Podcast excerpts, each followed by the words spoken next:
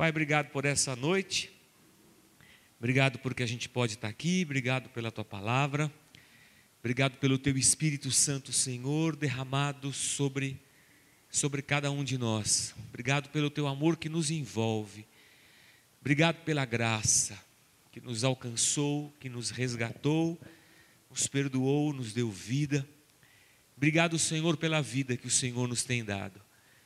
Às vezes complicada, às vezes difícil, às vezes sem explicação. Às vezes parece uma loucura. Às vezes tão fácil de ser vivida. Mas acima de tudo, Senhor, obrigado pelo dom da vida. Que a gente possa vivê-la a cada dia na tua presença e ouvindo a tua voz. É o que nós te pedimos em nome de Jesus. Amém. Sabe, a gente está no mês da família e a gente tem falado sobre família desde o início de novembro. Domingo que vem é o último domingo da família, a gente encerra esse passeio e entramos em dezembro falando sobre Jesus e o Natal. E hoje queria falar um pouco sobre pais e filhos. É, acredito que seja útil para quem é pai, útil para quem é filho e útil pra, também para nós quando nós olhamos para Deus e o temos como pai e entendê-lo como pai assim cada vez melhor é, é sempre bom para nós. Pais, não irritem seus filhos para que eles não desanimem, é o que Paulo vai dizer aos Colossenses. Se Paulo está dizendo isso, é porque lá na igreja de Colosso, assim como na igreja de Éfeso, os pais deviam estar irritando muitos filhos. Aliás, eu acho que é isso que nós pais fazemos. A gente tem aquela capacidade incrível de irritar os nossos filhos. Eu não sei de onde que nós herdamos isso. Mas a gente é uma raça bem interessante. O mais interessante ainda é que quando nós éramos somente filhos, nós nos sentíamos irritados pelos nossos pais. E agora que a gente é pai, a gente perpetua a irritação, irritando também os nossos filhos, e isso vai de geração em geração. Eu acho que a gente está descontando nos nossos filhos aquilo que os nossos pais produziram na gente, mas eu acho que era algum problema que acontecia lá em, nessas duas cidades. É, se a gente olhar um pouco para a realidade, tanto de Colossos quanto de Éfeso, de Colossos quanto de Éfeso, duas cidades do Império Romano, é, havia cristãos ali, cristãos gentios e cristãos judeus, talvez os judeus com uma, um entendimento de família um pouco melhor, é, entendendo toda a história de Abraão, de Isaac, de Jacó, entendendo os mandamentos de Deus, e por isso Paulo vai chamar a atenção deles, falando sobre o primeiro mandamento com promessa para que é, filhos obedeçam pais e pais é, não atormentem os seus filhos. Talvez para a família judaica esse entendimento de família era uma coisa mais fácil do que para uma família que veio de uma cultura grega, de uma cultura romana e tenha se convertido ao Evangelho. É, é, muito diferente o estilo de família daquela época e o padrão de família que nós temos hoje. Mas também, se nós olharmos para nós, irmãos, a gente também tem um conceito de família que tem se perdido ao longo dos últimos anos e décadas no nosso país. Hoje, família deixou de ser marido, mulher e filho. Família é qualquer núcleo onde as pessoas se juntam para viver juntas. É... E também, família é um conceito cristão, mas o Estado está interferindo num conceito que é puramente cristão e está querendo mudar o conceito que está na Bíblia e não dá para mudar. A gente também vive uma sociedade muito louca, a gente também tem muito, muito pouco tempo para ser família. A gente tem tempo de namorar e tempo de fazer filho, a gente só não tem tempo de ser família. De amar, de entender, de partilhar, de conversar, de educar, de caminhar, de estar junto. A gente também vive essa ânsia maluca da nossa sociedade, da nossa sociedade capitalista, consumista. É, família também é uma coisa complicada para todos nós, como era complicado naquele tempo. Às vezes nós temos a ilusão de imaginar que naqueles dias as coisas eram mais fáceis, ilusão nossa. Era tão difícil lá quanto é difícil agora. Era tão complicado para eles quanto é complicado para nós. Mas o que Paulo chama atenção para os pais é que os pais não devem é, irritar os filhos para que eles não desanimem. Eu acho esse um ponto importante para nós pensarmos. E quando Paulo diz para que eles não desanimem, é porque às vezes, como pais, irritamos os nossos filhos e eles até nos obedecem. Mas se nós pensarmos em ânimo como força que nos empurra para frente, se pensarmos no ânimo como essa disposição que, que nos coloca de encontro com a vida e nos faz andar adiante, o que Paulo está dizendo é que atitudes nossas, pais, no sentido de irritarmos os nossos filhos, tiram deles essa força da vida, essa alegria da vida, essa disposição para a vida. E talvez seja um momento de nós, pais, pararmos para pensar um pouco nas atitudes que temos com relação é, aos nossos filhos. Esperamos deles disposição para a escola, esperamos deles disposição para cuidar, para ajudar em casa, esperamos deles muitas coisas, cobramos deles muitas coisas, mas não nos percebemos que talvez nossas próprias atitudes é que estão interferindo e roubando deles o ânimo que eles deveriam ter. O ânimo que nós esperamos que eles tenham é destruído pelas nossas próprias atitudes. E pai, quando quer ser irritante, não tem coisa mais irritante. Não é, filhos? Eu acho que a tia Cláudia foi chamar vocês lá em cima. Eu vi muitas mãos levantadas quando eu falei que pai irrita filho. Eu vi um sorriso no rosto dos nossos adolescentes. Eu, eu vi uma vibração contida e um desejo de explodir, mas eles estão assim, é, compenetrados em, em ouvir um pouco mais a respeito dessas coisas. Pais, não irritem os vossos filhos. Na carta aos Efésios, Paulo começa falando sobre os filhos: Filhos, obedeçam aos vossos pais. Mas como é que eu posso obedecer um pai que só me irrita? Não é fácil. Aí Paulo vai chamar a atenção do filho e vai dizer para o filho assim: Filho, você tem que obedecer porque essa é a coisa certa a ser feita, porque isso é justo. Você tem que obedecer porque isso vai é, prolongar os teus dias na terra. É um mandamento associado a uma promessa, ou seja, quem obedece vai ter vida longa. Quem obedece vai ser feliz. Quem obedece os pais vai ter um futuro certo. Interessante essa condição que a Bíblia dá aos filhos e não dá aos pais. Porque nós, pais, é que desejamos dar aos nossos filhos uma boa vida, uma vida longa, uma vida abençoada. Somos nós quem queremos garantir o futuro dos nossos filhos, mas não foi a nós que Deus deu essa graça. Deus deu essa graça a eles próprios. E aí, a palavra de Paulo vai dizer: Filhos, obedeçam aos vossos pais. E essa palavra obedecer no grego, no campo semântico dela, é, é formado por duas outras palavras, e uma delas é ouvir. Acuo é o verbo ouvir, eu ouço. E a outra é uma preposição, é, ripó, abaixo de. É, obedecer é assim, ó.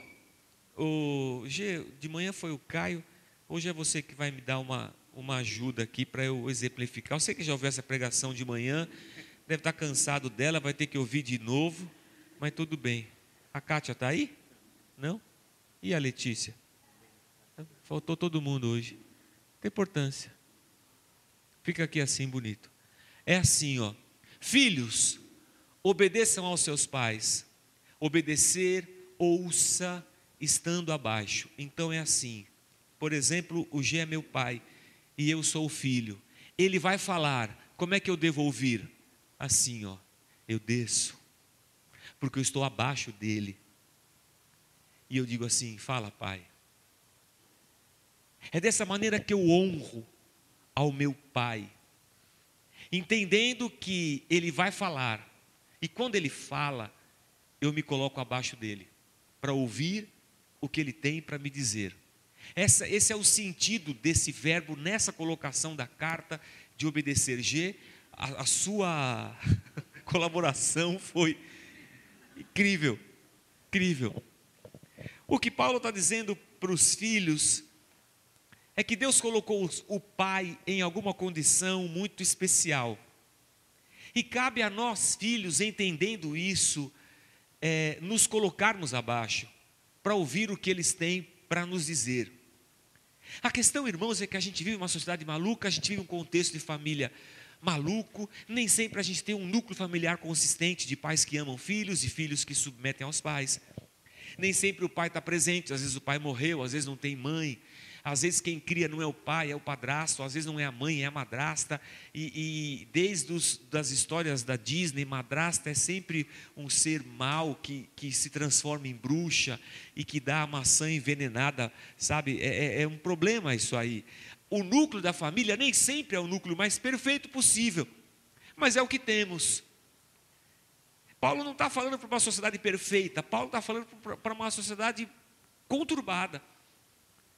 Paulo diz a Colossos e Paulo diz aos Efésios, duas sociedades promíscuas, duas cidades difíceis para o Evangelho de Cristo, duas igrejas que traziam problemas nos relacionamentos familiares, duas cidades caracteristicamente muito é, condescendentes com a prostituição, duas sociedades em que os casamentos não aconteciam por amor, mas por arranjos familiares, duas sociedades onde os métodos contraceptivos não eram os mesmos que nós temos hoje em dia.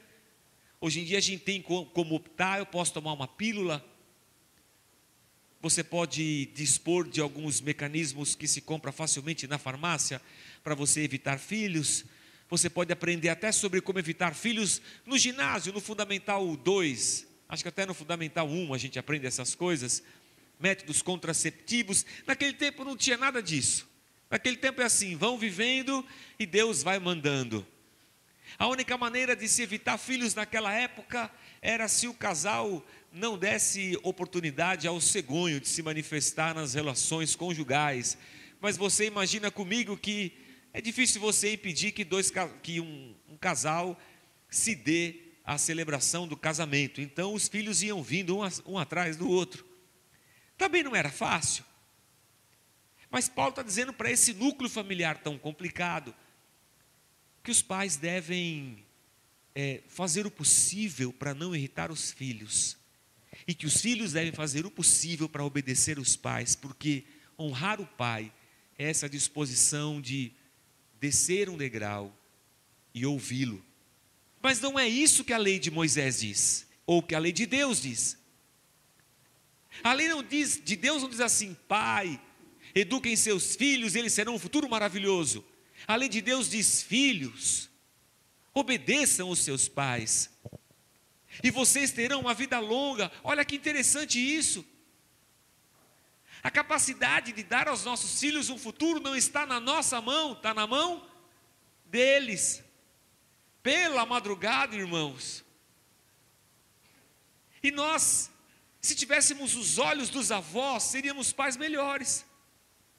Porque avô é uma beleza, irmãos. Avô libera. Avô deixa brincar na, na água, na bacia. Avô deixa chupar sorvete. Avô deixa chupar chiclete. Avô deixa fazer um monte de coisa. Avô é avô, irmãos. Avô beija, baba. Avô abraça avô dá presente. com o avô está tudo sempre certo. Parece que com o avô a criança pode ser criança e neto, mas com o pai não, tem que ser funcionário de um gestor preocupado com o meu futuro.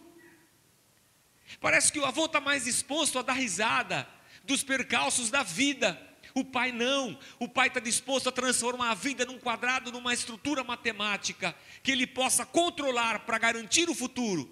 E assim se torna irritante. E com o pai irritante desse, o filho não consegue encontrar ânimo para arrumar a cama. Quando você se entregou agora, eu você se entregou porque estou dizendo mal dos pais e você assim foi efusiva na celebração. É isso mesmo, a gente irrita os filhos e eles não têm ânimo de arrumar a cama. Eu acho que é isso mesmo. O avô não. O avô não está disposto a garantir o futuro, o avô está disposto a garantir o presente, até porque ele sabe que ele tem pouco futuro. Porque uma coisa é a gente ter 40 anos e achar que tem a vida inteira, a vida inteira pela frente, outra coisa é a gente ter 70, 80 e falar: Meu Deus do céu, deixa eu aproveitar essas crianças, porque agora é a hora que eu tenho para isso. Deixa eu degustar a vida que Deus me deu, deixa eu aproveitar esse tempo tão especial. Que nós, pais, gestores, gastamos tentando dar aos nossos filhos a mais perfeita educação. Eu não estou dizendo que nós, pais, não temos a responsabilidade de educar, a, palavra vai dizer: ensina a criança no caminho que deve andar, e até quando ela envelhecer, ela não vai se desviar dele. Mas o ensinamento não são só palavras, o ensinamento é vida. É vida que se vive junto, o ensinamento é exemplo. É o amor com que eu amo minha esposa que ensina aos meus filhos o que é amar. É a forma como eu encaro a sociedade e as minhas responsabilidades que ensina aos meus filhos o que é ética. Não são palavras, é a vida vivida, mas eu me privo da vida para ser só um gestor da infância deles. E talvez o que Paulo esteja dizendo para nós e o que nós temos que pensar é paz. Vamos aproveitar melhor os nossos filhos. Vamos dar um pouco mais de risada do que acontece. Não, obviamente, não abrindo mão da necessidade de educar, de, de impor limites, porque há limites que precisam ser impostos. Mas talvez se nós formos um pouco mais, se formos um pouco mais tranquilos, talvez a gente consiga produzir neles um pouco mais de ânimo para a vida. É que às vezes nós pais não entendemos as questões da vida que estão nos nossos filhos. E aí nós complicamos as coisas. E por complicarmos as coisas, nos afastamos e ao nos afastarmos, perdemos a oportunidade de juntar cacos, porque irmãos, quem nunca fez bobagem na vida? Quem nunca se viu com a vida em frangalhos ou em cacos? Em qualquer fase da vida, quanto mais na adolescência ou na infância. Quem nunca necessitou do auxílio, da ajuda dos pais? Quem nunca viu a sua vida assim, toda confusa, toda quebrada, toda sem direção. E carecia que o pai tivesse ali para juntar os caquinhos e dizer: calma, filho, vai dar tudo certo. Calma bem, tem problema, a gente resolve. Quem não gostaria de ter um pai presente para isso? Mas quando vemos os cacos, os irritamos. Porque tantas vezes não falamos assim: ah, filho, não é nada, a gente ajuda. A gente ajuda, papai ajuda, mamãe ajuda. Não, não, pai não. Ei, já falei para você que não é para fazer assim, meu Deus do céu. Olha o que você está fazendo com a sua vida. A gente é um problema, irmãos. Eu diria, eu te disse para não fazer. Meu Deus do céu. E pensando nessas coisas, irmãos, o que me veio à mente é que somos pais dos nossos filhos. Isso nos deixou numa condição de que esquecemos que somos filhos do Pai Celestial. E parando para pensar, irmãos, Deus não irrita a gente. A igreja irrita a gente. Pastor irrita a gente líder de ministério irrita a gente. Presbítero irrita, diácono irrita, obreiro irrita, essas coisas irritam. Líder do louvor irrita. Todas essas coisas irritam a gente. Não, o Alessandro não irrita, ele é líder do louvor, mas ele não irrita. O tio dos adolescentes irrita a gente demais, a tia também. A gente transformou a igreja na semelhança dos pais que irritam os filhos. E muitos de nós tivemos na igreja experiências ruins, de abuso de autoridade, de. É, a palavra me fugiu agora da mente. Fomos achatados na estrutura hierárquica da igreja, desanimamos, é por isso que desanimamos da igreja. É por isso que hoje há um descrédito entre os cristãos em relação à igreja. Porque não somos mais um corpo de filhos de Deus, somos um corpo de gestores e administradores. E quando olhamos a vida do nosso irmão em cacos, não estamos dispostos a ajudar a recolher cacos e sorrir das mazelas da vida. Estamos dispostos a sermos coach deles e repararmos: olha a vida daquele irmão, Deus do céu, ai que pecador, aleluia.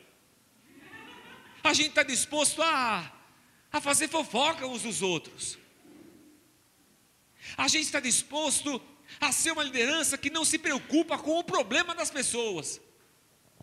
Como um pai que não se preocupa com o que o filho está passando. Como se houvesse um abismo entre eles. Como um pai que não consegue sentir o que o filho, o que o filho sente. Assim é uma igreja de gestores que não se dão ao relacionamento, que não se dão à comunhão, que parece que são pessoas apáticas ao sofrimento e, as, e, as, e, a, e a problemática da vida do irmão está do lado ali no culto. Mas queremos imprimir a nossa roda evangélica de igreja e queremos que a igreja funcione, porque a obra de Deus não pode parar. E tem um bando de gente cansada disso. No português, claro, tem um bando de gente de saco cheio disso, como tem filho de saco cheio de pai. Porque não é isso que a gente quer. E Deus não é assim com a gente. Por que nós somos assim com as pessoas? Por que nos tornamos uma igreja que irrita as pessoas? O problema, irmãos, é que nós é brasileiro e não existe nunca. E todos nós nos frustramos com as igrejas que íamos e resolvemos abrir outra igreja. Nós é um bando de besta mesmo, irmãos. Não, vamos abrir uma igreja diferente, uma igreja que não seja igreja. Como é que vai chamar? Vai chamar igreja. Vai chamar como, irmãos? Foi Cristo que estabeleceu a igreja. E como é que vai ser o culto? Vai ser assim: a gente canta umas músicas, depois o pastor prega. Mas é só a igreja está querendo me enganar. Então, irmãos, é nesse momento que a gente para um pouco para pensar e falar: puxa, na verdade, na verdade, eu atribuí a Deus as irritações pertencentes à administração e gestão das igrejas. Não, Deus não nos irrita, Deus recolhe cacos da nossa caminhada. Deus transforma maldições em bênçãos. Deus é aquele que olha para os que o amam e consegue transformar o mal em, em bem, porque todas as coisas cooperam para o bem daqueles que amam a Deus. Deus é esse Pai perto, presente. Deus é esse Pai que ouve a nossa oração. Deus é esse Pai que, quando eu chego com os cacos no chão, com os meus erros, Ele aponta lá para trás e fala: Tudo bem, filho, lá na cruz, eu já te perdoei de todas essas coisas, vamos juntar esses cacos agora. A questão é que nós também temos uma falha nossa. Porque a gente não consegue ser filho de Deus. Porque na nossa vida a gente não consegue descer da vida para ouvir Deus e para honrá-lo. E para dizermos assim para Deus: Senhor, fala, porque a gente está aqui escutando para te obedecer. Porque achamos que somos gestores de nós mesmos, somos senhores da nossa vida, somos pais e somos filhos. Na verdade, somos um bando de besta. Não, vocês não, vocês são legal. O único besta aqui acho que sou eu mesmo. A gente é um bando de besta. Desculpa a, a colocação aqui, irmãos.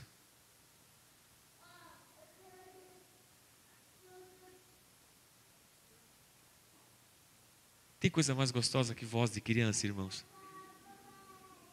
Só pai entende o que eles falam. Não é assim? Que bom que Deus entende a gente. Que bom seria se a gente tivesse também um tempo para ouvi-lo, para honrá-lo como filhos. Mas a vida é tão corrida, irmãos, que nos falta tempo para ouvir Deus. e honrá-lo, ouvindo-o. Geralmente, irmãos, o único lugar que a gente ouve Deus é na igreja, no culto dominical. E, e essas ocasiões, elas estão se tornando cada vez mais é, é, escassas. Quando eu era criança pequena lá em Barbacena, domingo era dia de ir à igreja, domingo não se fazia mais nada. Imagina quando era pequeno, falar ir no shopping, no cinema, no, não é, você imagina, era inconcebível. Domingo é dia de ir à igreja. Que horas? O dia todo. A gente vai cedo, nove horas, para a escola dominical. E aí fica para o culto.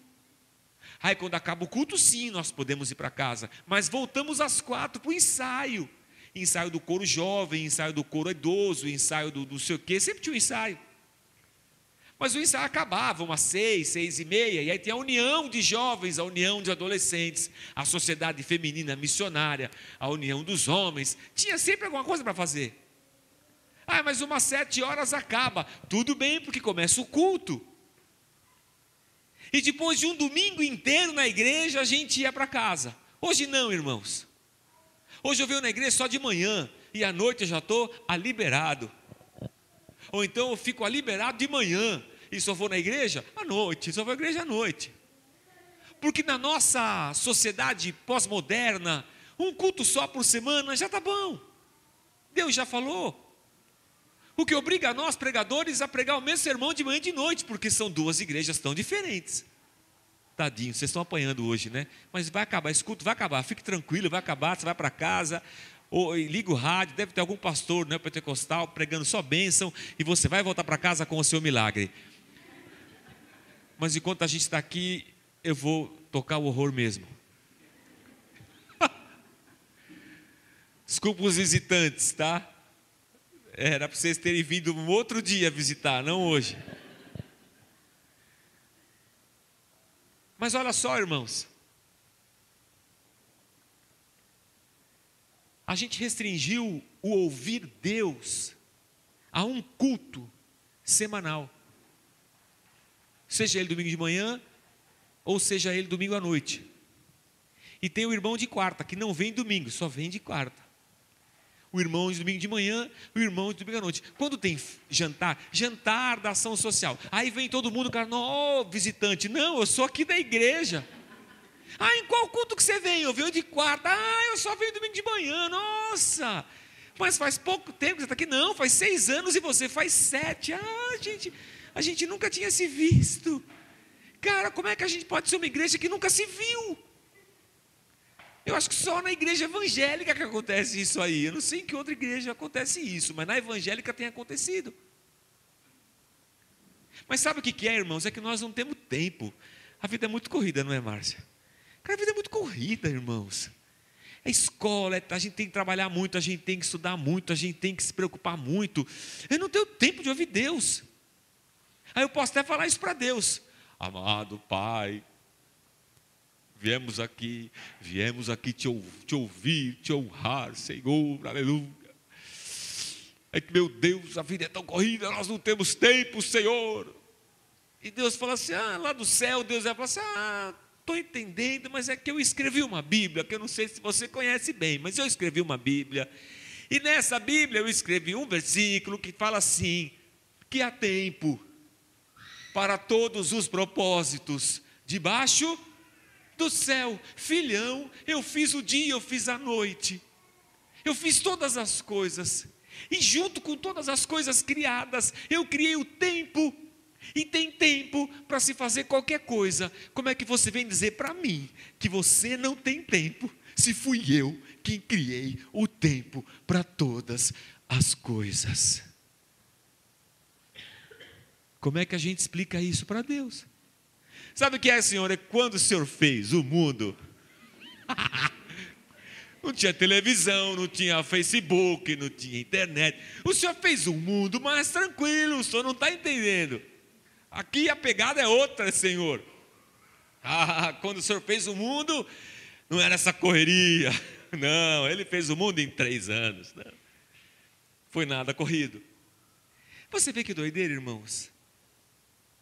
A gente nem percebe que o fato de nós não pararmos para ouvir Deus, nos afasta da única pessoa que pode recolher os cacos da nossa vida. Que não ouvirmos Deus como filhos e não pararmos e descermos os degraus da nossa vida, da nossa existência, da loucura dos nossos dias e ouvirmos Deus, está roubando de nós a bênção da vida. Filhos, obedeçam seus pais, e isso vai alongar os teus dias. Mas a nossa vida é tão corrida que a gente não tem tempo de ser filho de Deus. E como eu não posso parar para ouvir Deus, talvez a minha vida seja mais curta do que ela seria. Afinal de contas, eu não consigo ouvir Ele muito. E a gente se contenta, se contenta em fazer as coisas erradas, irritar os nossos filhos, e os nossos filhos se contentam em se desanimar, porque a gente também é um bando de pais que irritam, eles também ficam desanimados, e assim segue a vida até o culto da semana que vem. Pastor, e o que o senhor diria para nós? Eu não sei, irmãos, não sei como é que a gente resolve esse negócio. A não ser se a gente parasse um pouco e dissesse assim: Senhor, me perdoa. Porque nessa vida corrida eu me tornei um cara chato. Sou chato com os meus filhos, sou chato com a igreja, com os meus irmãos. Eu sou chato com a minha esposa. Ao invés de animar os meus filhos, eu os desanimo.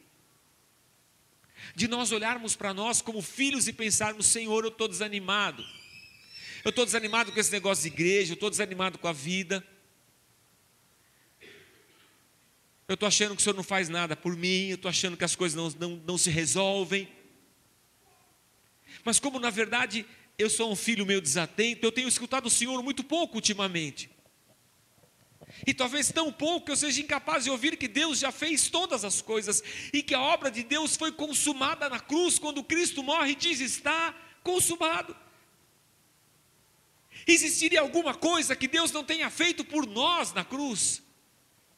Existiria alguma bênção, algum milagre? Existiria alguma cura? Existiria alguma coisa que Deus não tenha feito na cruz? E talvez se nós parássemos um pouco essa vida agitada nossa, mais do que uma vez por semana, e nós nos aproximássemos dos pés da cruz e disséssemos: Senhor, fala, fala, Senhor, eu preciso. Talvez se nós tivéssemos a capacidade de olhar para a nossa vida e falar: Senhor, minha vida está em cacos. Mas como eu vivia numa igreja evangélica, a última coisa que eu podia fazer era expor os meus cacos.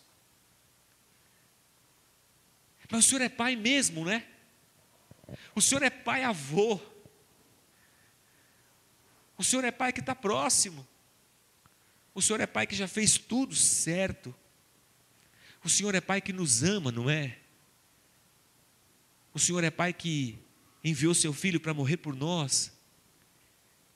Então me ajuda a consertar o que ao longo da minha vida eu tenho destruído.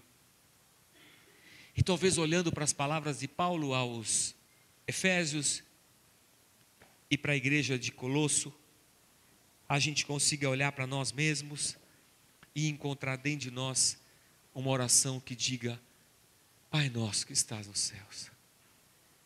A oração do alívio.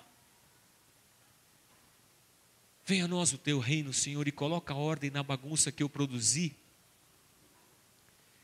E talvez olhando para a vida, a gente consiga encontrar o tempo que não temos encontrado, para ficarmos mais próximos dos nossos filhos, para recolhermos cacos, como Deus faz com a gente.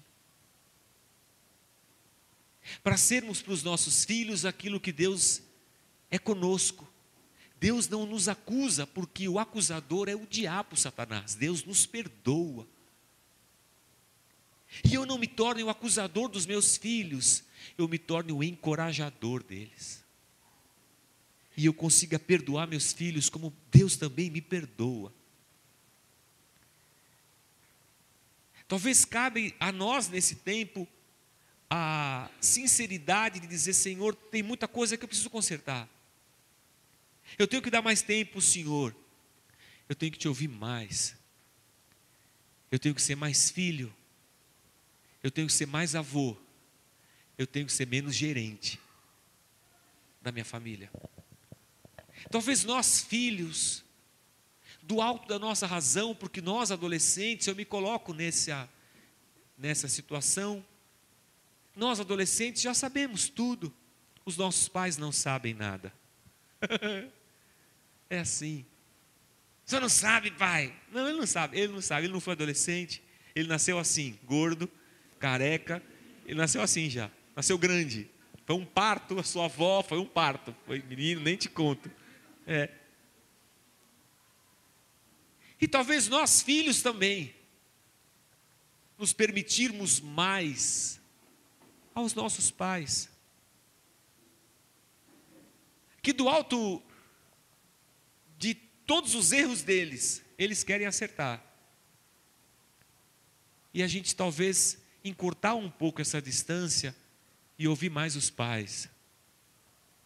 Não como quem ouve um amigo, como quem ouve a Deus, descendo e obedecendo. Talvez cabe a nós uma reestruturação familiar, uma reengenharia. Talvez caiba a nós a coragem de falar: Senhor, conserta tudo, porque eu, meus filhos e nós, a igreja, queremos vida longa. Sabe por quê, irmãos? Porque esse mundo aí fora está conturbado. Eles nem sabem mais o que é família, nem o que é amor. E quando eles olham para a igreja, uma comunidade de avós, de pais, de filhos, uma comunidade de amor, eles falam: Meu, ainda há uma esperança. E não é que dá certo, não é que funciona, não é que tem jeito.